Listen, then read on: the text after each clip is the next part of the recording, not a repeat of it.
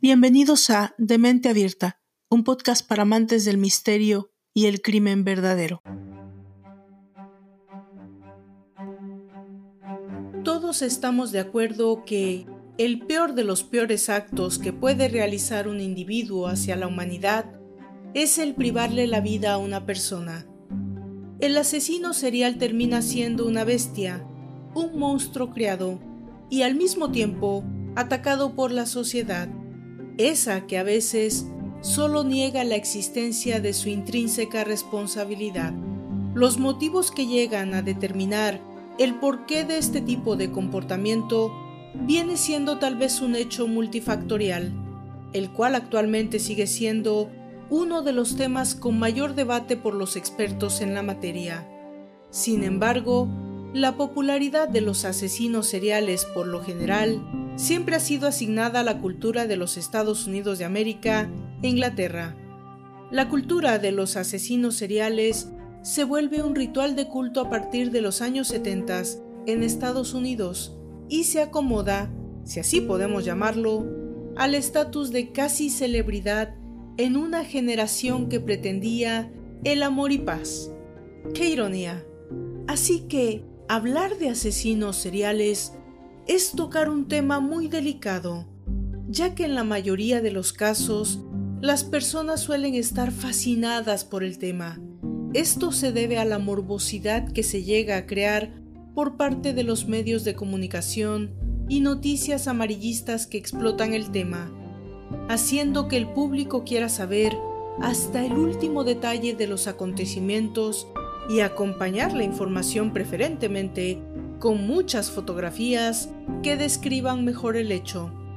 Aunque a cierto público le emociona estos tipos de crímenes sensacionales que se presentan, existe otro tipo de personas que realmente creemos que los asesinos seriales son estrictamente un fenómeno contemporáneo y un síntoma de una desviación moral horrible que se presenta en la sociedad moderna. Los asesinos seriales siempre han existido, solo que en la antigüedad no solían ser llamados de dicha manera. Los periódicos o publicaciones antiguas describían este hecho en términos supernaturales. Monstruos sedientos de sangre, demonios en forma de humanos y un asesinato de gran maldad. La presencia de los asesinos seriales no es solamente aplicable para una sola región o un determinado país. Es un acontecimiento mundial que se presenta en Estados Unidos, Inglaterra, Francia, Rusia, Colombia, México y en muchos más países. En México, mi país de origen, el término asesino en serie u homicida en serie no es tan desconocido. No lo era en aquellos años y mucho menos ahora. Existen vestigios documentados sobre este hecho, los cuales están remontados hacia el año 1880 y posteriormente, conforme pasaron los años, se fueron presentando homicidios que llevaban una misma forma de operar y un determinado número de muertes con las que se podía llegar a la conclusión de la presencia de homicidios en serie. Una de las problemáticas presentadas por este tipo de homicidios es el grado de enfermedad y perversión que presenta la conducta de un asesino en serie, ocasionando miedo generalizado dentro de una sociedad unificada. El caso del asesino serial del que hoy nos ocuparemos es uno de época y por lo tanto debemos contextualizarlo como uno que en su momento simbró las simientes de una hasta cierto punto, desconcertada sociedad que desconocía los términos adyacentes tan usados hoy en día por todos nosotros. Bienvenidos a la onceava entrega de nuestra tercera temporada. Yo soy Valdra Torres y esto es la historia de Gregorio Cárdenas, el estrangulador de Tacubaya. Comenzamos.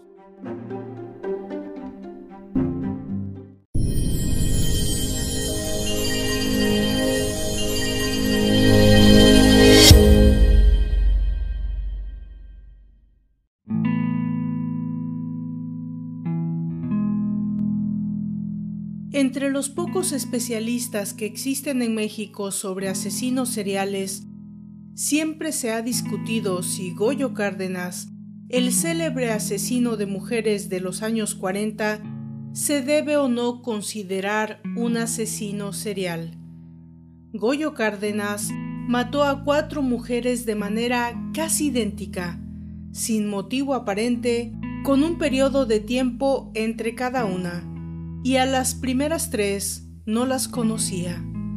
Estos factores, según Robert Ressler, inventor del término serial killer, son más que suficientes para asegurar que tenemos un asesino en serie. Si esta simple definición no fuera suficiente, entonces vayamos al campo de la psicología del asesino serial. Según el doctor Joel Norris, los asesinos seriales poseen tres características fundamentales. Piromanía, crueldad excesiva con los animales y enuresis, pues se sabe que Goyo mojó la cama hasta edad avanzada y que gustaba de ensañarse con pollos y conejos. El doctor Jonathan Pincus habla sobre otras características. Madre dominante, daño neurológico y en algunos casos inteligencia arriba del promedio. Pues sí, Goyo tenía un amor extremo por su madre y según el doctor Quirós Cuarón, sufrió una encefalitis que originó daños cerebrales. Una vez expuesto esto, tenemos la certeza de que Gregorio Cárdenas Hernández es sin duda, por definición, un auténtico asesino serial.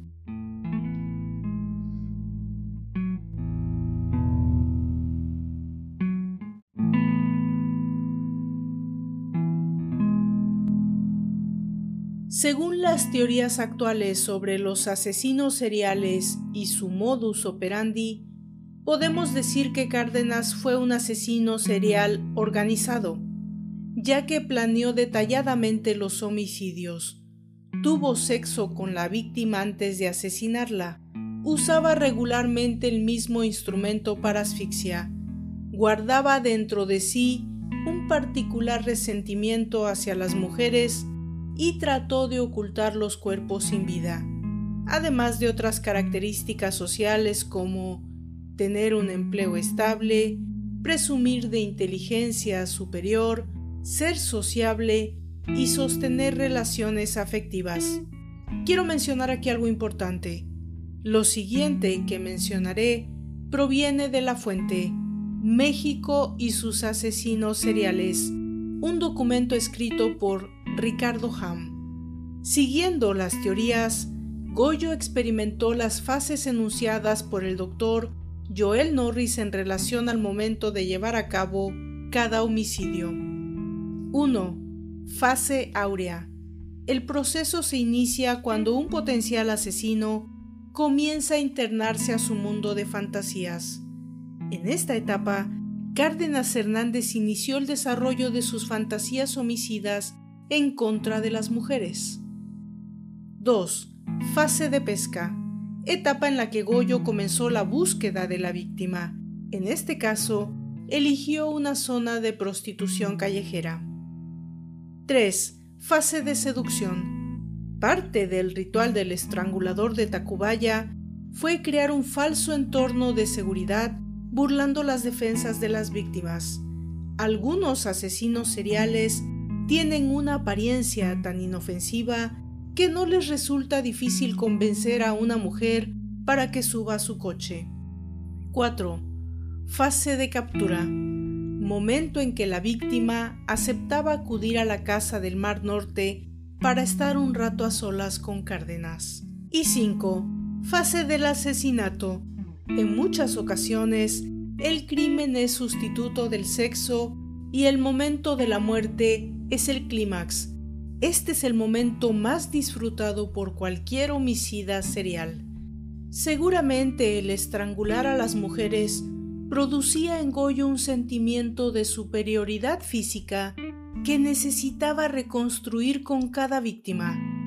No hay que olvidar que Goyo venía de un par de fracasos sentimentales y según uno de sus psicólogos, adoptaba un trato que distaba mucho de la generosidad hacia las mujeres públicas con quienes tenía relaciones.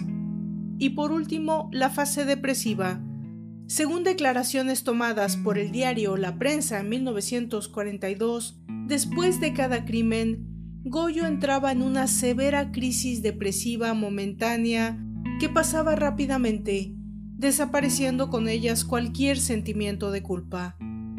¿Qué asesino en serie ha sido capaz de aguantar 35 años de encierro? ¿Cuál de ellos ha escrito tres extensas crónicas sobre sus años en prisión? ¿A quién se le ha rendido homenaje en la Cámara de Representantes de su país?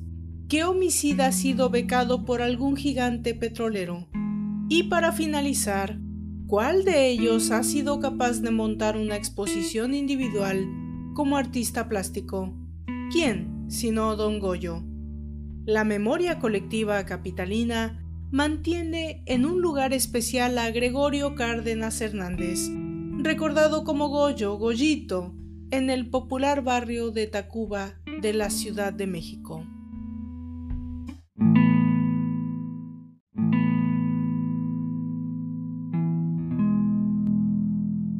Los vecinos veían en él a un excelente hijo, un intelectual que estudiaba entonces la Escuela de Ciencias Químicas de la UNAM, en vez de hacerlo en los Estados Unidos como se lo había ofrecido Pemex, Petróleos Mexicanos, beca que rechazó, pues el amor por su madre era más fuerte que cualquier otra oferta. Goyo tenía un automóvil propio, rentaba un departamento que utilizaba para estudiar. Era empleado y líder sindical en Pemex. Casi una vida perfecta. Pero hubo un extraño incidente que echó a perder los planes del futuro escritor, pintor y abogado. Nacido en Córdoba, Veracruz, en 1915, fue el menor de diez hermanos. De acuerdo a declaraciones de su madre, doña Vicenta Hernández, así como de algunos de los psicólogos y criminólogos que lo estudiaron, Goyo siempre tuvo problemas neurológicos. Según doña Vicenta, desde niño presentó un tic llamado mal romboidal o epilepsia crepuscular, como la llamaría la defensa. Por otra parte, el doctor Quirós Cuarón prominente estudioso de la conducta criminal y eterno perseguidor del estrangulador de Tacubaya, descubrió en los numerosos análisis efectuados a don Gregorio manchas en la piel, fisuras severas en la lengua y tendencia a dormir demasiado tiempo. Todo ello consecuencia de una epidemia de encefalitis que atacó al homicida durante su niñez, la cual ocasionó una infección en el sistema nervioso central, destruyendo tejido no reproducible del futuro asesino. En un importante estudio realizado por el doctor Gonzalo Lafora, el homicida señala evidentes signos patógenos, probablemente hereditarios. El padre de Gregorio sufrió de jaquecas hasta los 31 años. Hay datos que fijan de tipo explosivo el temperamento de la abuela de Hernández. Debe agregarse a esto las circunstancias del padecimiento epiléptico de las dos hermanas de Gregorio, así como el detalle de la enuresis del criminal, que sufrió hasta los 18 años de edad, unido obviamente a los clásicos pavores nocturnos, que también sufría. Según el estudio de la Fora, Cárdenas padeció siempre de pesadillas angustiosas, cefalgias y vértigos. La infancia de Cárdenas está llena de versiones encontradas, porque mientras Vicenta, la madre, declaraba que Goyo siempre había sido dócil y obediente, algunos de sus compañeros de escuela lo señalaban más bien como un niño bastante tímido y cobarde, pero muy maldoso pues acostumbraba dar estiércol oculto en dulces a sus compañeros o quemar el cabello de sus amigas. De igual forma se menciona con insistencia su crueldad hacia los animales.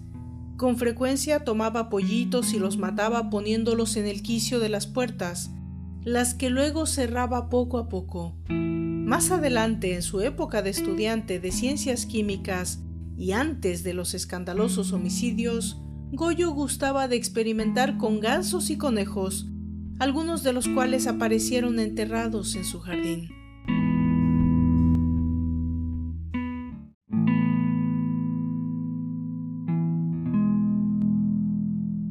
Según los estudiosos del tema, la vida sexual de Gregorio Cárdenas se inicia a los 11 años, con las manifestaciones narcisistas habituales sin tendencia pederástica o incestuosa.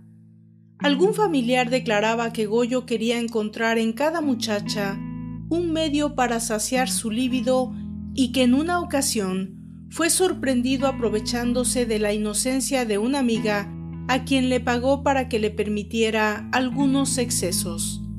A la edad de 18 años, comienza a frecuentar prostitutas, llegando a padecer algunas enfermedades venéreas.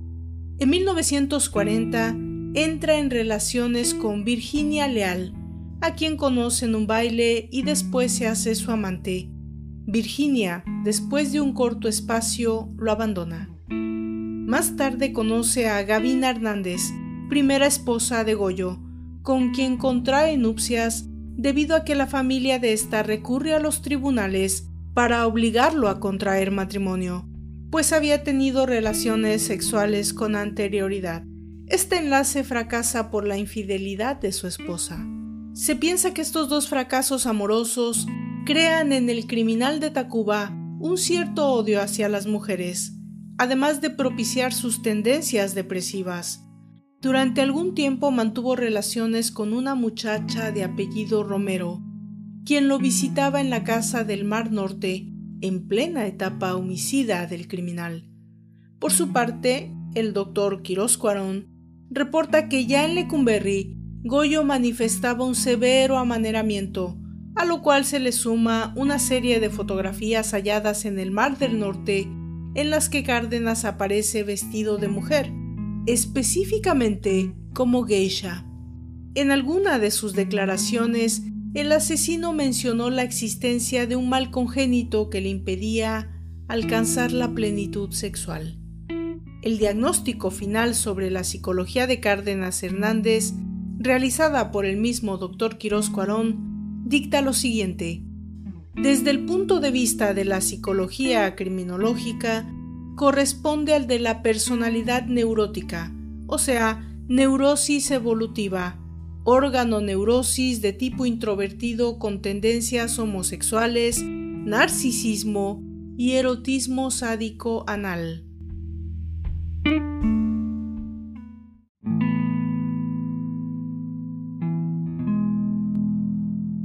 En septiembre de 1942, los vecinos del barrio de Tacuba atestiguaron uno de los hechos más relevantes de la crónica policial nacional.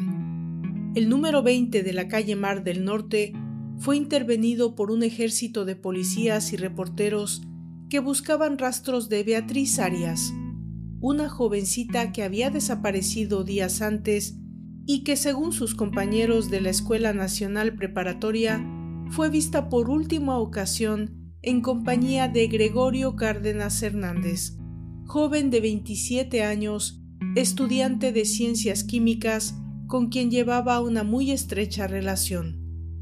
Cerca de las 3 de la tarde del 8 de septiembre de 1942, en el jardín de la pequeña vivienda rentada por Gregorio Cárdenas, fueron encontrados sin vida los cuerpos de cuatro mujeres, todas con síntomas de asfixia por estrangulación debido a la presión ejercida por una soga y en el caso de Beatriz Arias por un traumatismo cranoencefálico o golpes en la cabeza. Sobre el cómo llegó el servicio secreto a la conclusión de que los cuerpos estaban enterrados en aquel pequeño jardín, existen varias versiones encontradas.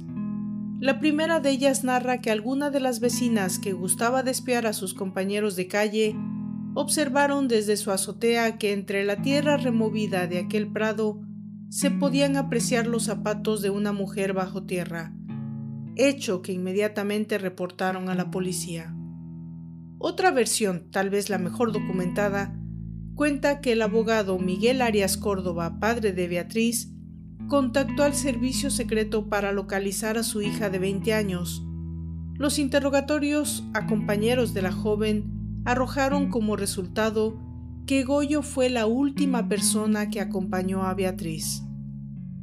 Al intentar localizar a Gregorio Cárdenas Hernández, se sorprenden al enterarse de que acababa de ser internado en un hospital psiquiátrico por su propia madre.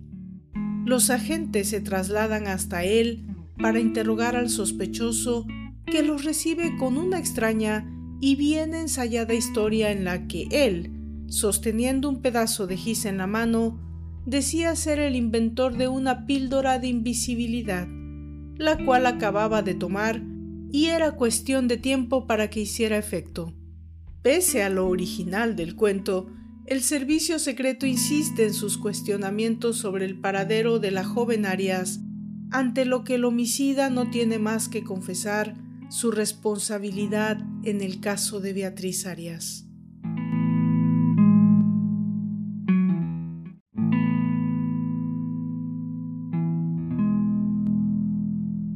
Al dirigirse a la vivienda ubicada en el Mar del Norte 20, la sorpresa fue mayúscula, pues no solo se encontró el cuerpo de Beatriz, sino el de tres mujeres más en avanzado estado de descomposición, y según testigos, teñido de un extraño color dorado. Sus nombres eran Raquel Rodríguez León, María de los Ángeles González Moreno y Rosa Reyes Quirós. La primera en morir fue la joven prostituta de 16 años, María de los Ángeles González Moreno. Fue estrangulada con un cordón el 15 de agosto de 1942. La segunda víctima de tan solo 14 años de edad fue Raquel Martínez León. Murió igualmente ahorcada el 23 de agosto. Seis días más tarde, el turno fue para Rosa Reyes Quirós. Finalmente, el 2 de septiembre de 1942, a bordo del automóvil Ford placas B9101, Graciela Arias Ábalos perdería la vida debido a fuertes golpes en la cabeza propinados por el asesino de Tacuba después de una dura escena de celos y un forcejeo con ella por intentar besarla. Goyo declararía posteriormente que luego de enterrar a Graciela, acudió a varios templos religiosos buscando alivio espiritual. La vivienda del Mar del Norte 20 era utilizada como un pequeño estudio o como un lugar de trabajo de este estudiante. En ella se encontró una pequeña biblioteca, una mesa, un catre y un pequeño laboratorio de química. Mucho se especuló sobre la posible realización de investigaciones científicas con los cuerpos del cuádruple homicidio. Algunos especialistas adjudican a Goyo declaraciones sobre un proceso de momificación que intentaba comprobar con sus víctimas. Los cuatro asesinatos ocurrieron en un lapso menor de 20 días, este ritmo resulta impresionante incluso para un asesino serial de nuestros días. Versiones periodísticas de aquella época relacionan a Goyo con una víctima más, otra prostituta encontrada muerta en el cuarto de un hotel de la colonia Guerrero y quien según algunos testigos fue vista por última vez con el homicida como cliente. La víctima tenía rasgos de asfixia por estrangulación. Hay que recordar que la madre de Cárdenas vivía en la calle de Violeta o Zarco de la misma colonia y que Goyo frecuentaba muchísimo aquella casa y las zonas de prostitución o cabarets de dicha colonia. Sobre esta versión hubo más investigaciones. Al llegar a la delegación de policía, el homicida hizo gala de su desarrollada capacidad como mecanógrafo y redactó en cuestión de minutos su propia declaración en la que aceptaba los homicidios contra estas cuatro mujeres. Pese a esto y al pasar de los años, Goyo negó toda responsabilidad en el cuádruple asesinato, alegando no recordar absolutamente nada de los hechos y argumentando haber sido víctima de un complot orquestado por sus enemigos dentro del sindicato petrolero. El mismo doctor Quirós Cuarón registró severos cambios de actitud en las diferentes audiencias que tuvo con el homicida y una especie de amnesia lagunar al referirse al momento de la estrangulación de las víctimas. El auto de formal prisión fue declarado dos días después de hallarse los cadáveres por el juez de la Quinta Corte Penal, luego de que los peritos determinaran un alto nivel de peligrosidad, a lo que la defensa refutaba un padecimiento epiléptico que causaba alteraciones morbosas transitorias.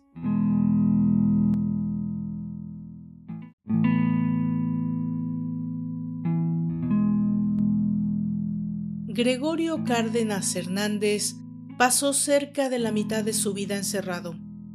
Estuvo preso 32 años en la cárcel de Lecumberri y dos más en la Castañeda, que más bien era un manicomio o un hospital psiquiátrico. En ambos sitios su estancia fue singular.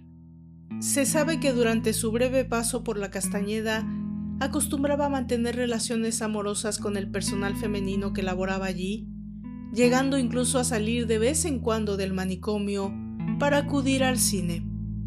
Goyo obtuvo un permiso especial para que se le permitiera acudir a las conferencias y charlas que brindaban algunos especialistas en el interior del psiquiátrico, además de que devoraba cuanto libro sobre padecimientos mentales llegaba a sus manos. Sin embargo, también tuvo que sufrir las consecuencias de permanecer en un lugar como este porque fue sometido a largas sesiones de psicoterapia y de electroshocks. Incluso el mismo Goyo declaró en alguna ocasión que tenían intenciones de practicarle una lobotomía frontal. La paciencia de las autoridades de la Castañeda terminó cuando Goyo decidió tomarse unas pequeñas vacaciones, abandonando el hospital y viajando rumbo a Oaxaca lugar donde más tarde sería capturado. Al regresar a la capital, lo esperaba su nueva morada, el Palacio Negro de Lecumberri. De inicio en Lecumberri, Goyo estuvo en un pabellón de tuberculosos, pero fue trasladado posteriormente a la Crujía Circular 1, donde ocupó la celda 26.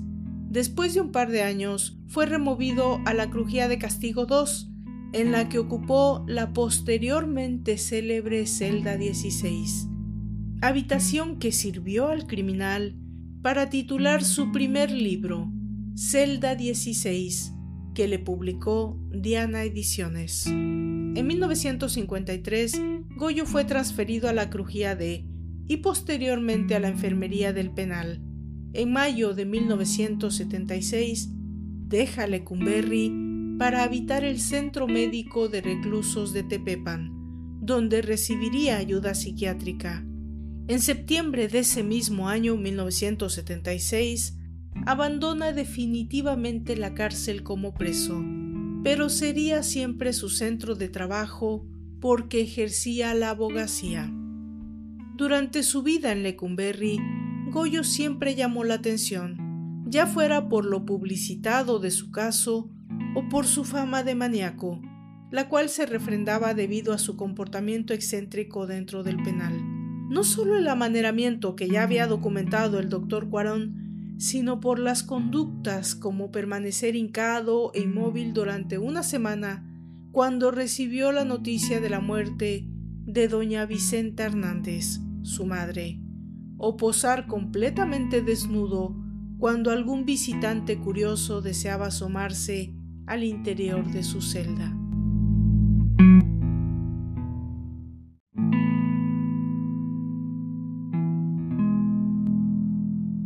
Con el paso de los años consiguió adaptarse a su celda de 3 por 2 metros, al ritmo obviamente que un lugar así exigía. Incluso logró sacarle provecho. Es bien sabido que Cárdenas fue autodidacta en materia de derecho dentro del penal gracias a los libros que su madre le obsequiaba. Logró reunir más de 200 títulos de la materia.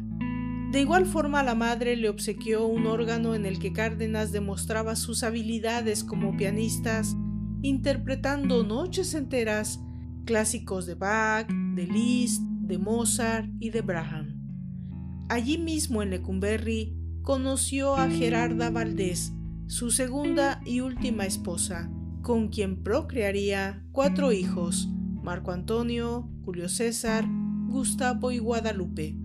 Gerarda vivía en la calle de Zarco de la colonia Guerrero y era amiga de la madre de Goyo, quien en alguna ocasión le pidió que la acompañara a visitar al homicida recién llegado al Palacio Negro, y a partir de entonces, a pesar de la diferencia de edades y el pasado del criminal, iniciaron una larga relación que terminaría uniéndolos en matrimonio en 1953. Según declaraciones de la ahora viuda de Cárdenas, Goyo fue un marido ejemplar que mantuvo y dio educación a su familia gracias a una pequeña tienda que manejaba dentro del penal y de los trabajos legales que realizaba con sus compañeros de encierro y a las regalías producto de sus cinco libros en prisión. Celda 16, Pabellón de Locos, Adiós Lecumberri, Campo de Concentración y Una mente turbulenta. El martes 8 de septiembre de 1976, alrededor de las 14 horas, después de más de 30 años de encierro, Cárdenas Hernández recobraría por fin su libertad. Acompañado de su esposa Vicenta y de su abogado Salvador Salmerón, Goyo se presenta en el portón del penal, donde una marea de reporteros lo abordan con cientos de preguntas. Cárdenas solo alcanza a decir que sus planes son titularse como abogado, seguir pintando y escribiendo e irse de luna de miel a Ciguatanejo. Pero antes que nada, y como todo buen católico, desea dirigirse a la tumba de sus padres y a la Basílica de Guadalupe. Al salir de prisión, Gregorio Cárdenas Hernández lucía fuerte físicamente. Tenía 60 años de edad 73 kilogramos de peso y 1,73 de estatura. La libertad de Cárdenas se dio por una conjugación de recursos legales y personales. Salvador Salmerón tardó 10 años, pero finalmente consiguió sacar a su cliente de Lecumberri. Aparte de las opciones legales, también se dio un indulto presidencial por Luis Echeverría. Finalmente, el juez 28 de lo penal Raúl Gutiérrez Márquez, quien tenía a su cargo la causa penal, determinó que Goyo no fue legalmente responsable de los ilícitos que se le imputaron 34 años atrás. Dos días después de quedar libre, Goyo fue invitado a la Cámara de Diputados, donde sería presentado junto al doctor Quirós Cuarón como ejemplo de un criminal que, después de varios estudios y tratamientos psicológicos, podía reincorporarse a la sociedad. Desafortunadamente el doctor no pudo asistir a dicho evento debido a compromisos de trabajo en el hospital donde él trabajaba, y el criminal fue presentado en solitario por el secretario de gobernación de entonces. La Cámara de Diputados en pleno se pone de pie y otorga una ovación ensordecedora al asesino serial de mujeres. Tengo que decir aquí que estas cosas solo pasan en México. Otra de las eternas pasiones de Goyo, aparte de la música y el estudio, fue la pintura. En Lecumberri realizó cerca de 70 obras y durante su breve paso por el reclusorio oriente se dio tiempo para realizar un pequeño mural que obsequió a sus compañeros internos. Una vez libre, es invitado por las autoridades de cultura del estado de Morelos a exponer individualmente en el exconvento de Tepoztlán, donde logró vender varios cuadros. Finalmente, el 2 de agosto de 1999, Gregorio Cárdenas Hernández muere en la Ciudad de México a los 82 años de edad, víctima de padecimientos ocasionados por su avanzada edad.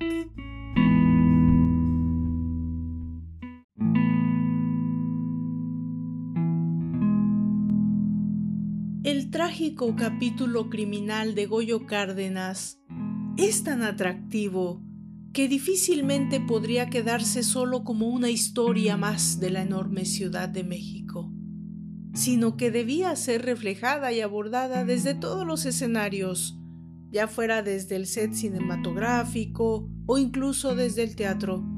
Según algunos investigadores como Carlos Monsiváis y Rafael Aviña, la primera aparición fílmica del caso del cuádruple homicidio en Tacuba se da en un breve corto cinematográfico de tintes porno titulado El asesino. No se sabe exactamente la fecha del rodaje del mismo, pero se deduce que puede ser entre finales de 1942 e inicios de 1943. La cinta reproduce la vivienda del Mar del Norte y el encuentro sexual entre un hombre con lentes de arillo redondos y tres prostitutas a quienes ahorca en diferentes circunstancias. La primera de ellas muere en la misma cama donde acaba de entregarse a su cliente, quien saca de debajo de su almada el fatídico cordón con que le da muerte. En el segundo caso aparece una robusta mujer que es asfixiada mientras lee un libro. La siguiente secuencia muestra a una mujer desnuda sentada en el excusado en el que es atacada por su asesino. Cada uno de los cuerpos es envuelto en una sucia sábana y enterrado en el jardín del psicópata. La palabra fin fue elaborada con mecates en referencia al cordón homicida de Goyo Cárdenas. En 1973, el director José Estrada retoma el caso del estrangulador de Tacuba en la película El profeta Mimi. Estrada adapta libremente la vida de Cárdenas creando un personaje bastante similar. Las similitudes no se limitan al homicidio de cuatro mujeres prostitutas, todas ellas ahorcadas con un cordón, sino que va más allá, al dotar a Mimi de los mismos gustos y debilidades que tuvo Goyo en vida. Ambos eran amantes de la ópera, expertos taquimecanógrafos, tenían fantasías misógenas, eran muy religiosos y estaban fuertemente influenciados por su madre. Entre 1991 y 1992 se montó en el Teatro Helénico de la Ciudad de México la obra El criminal de Tacuba, cuyo título original era Mar del Norte, del dramaturgo Víctor Hugo Rascón Banda, basada en los hechos ocurridos en 1942 y los interrogatorios entre el doctor Cuarón y Goyo Cárdenas. El director de esa puesta en escena fue Raúl Quintanilla, quien invitó al ensayo general al ex inquilino del barrio de Tacuba. Cárdenas acude acompañado de toda su familia, pensando en que la obra sería un homenaje. Al apreciar las escenas de los asesinatos y las referencias hacia su madre y su propia sexualidad, el abogado decide demandar a los productores y escritores de la obra quienes se ven obligados a pagar la suma de 8 millones de viejos pesos. Por otro lado, en el videohome llamado Raptola, Matola, Violola de Benjamin Kahn, que no es más que una serie de cortos de humor negro basados en casos de nota roja nacional, se hace referencia lejana al caso del asesino de mujeres en un corto llamado El estrangulador de nativitas, donde el actor principal asesina y entierra en su jardín algunas mujeres con el consentimiento de su posesiva madre. La última aparición mediática de la figura del estrangulador de mujeres se da en 2003 con la aparición del documental Goyo, realizado en video y de manera independiente por la productora Verónica Daluz, aunque con evidentes limitaciones el video cuenta con un importante apoyo visual al mostrar fotografías del momento de ser hallados los cuerpos enterrados en Mar del Norte, además de contar con la última entrevista en video concedida por Cárdenas y un video inédito de la ceremonia de titulación de este criminal. Goyo, el documental, resulta ser un interesante intento por revivir el caso del estrangulador de Tacuba. A más de 60 años de ocurridos los hechos, la cinta incluye entrevistas con reconocidos escritores como Vicente Leñero, Rafael Aviña y Víctor Hugo Rascombanda, así como algunas de las personas que conocieron a Goyo Cárdenas en vida. O sea que es un documento imperdible.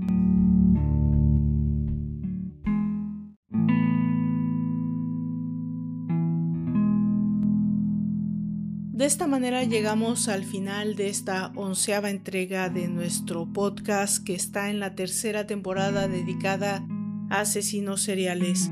Se me ocurre que es un tema que hemos tocado de la manera en que podíamos hacerla, debido a las circunstancias históricas del hecho y de lo poco que se puede obtener como información verídica y trascendental. Además de que, en mi muy humilde opinión, considero que más allá de las circunstancias escénicas y de la figura casi célebre en la que se convirtió Gregorio Cárdenas en México, no debemos de perder de vista el hecho trágico y la memoria muy alterada que se tuvo de las víctimas, de las personas que perdieron la vida en manos de este asesino. Yo soy Valdra Torres y me despido de ustedes. Nos vemos en la próxima entrega, en la doceava de nuestra tercera temporada. Hasta entonces.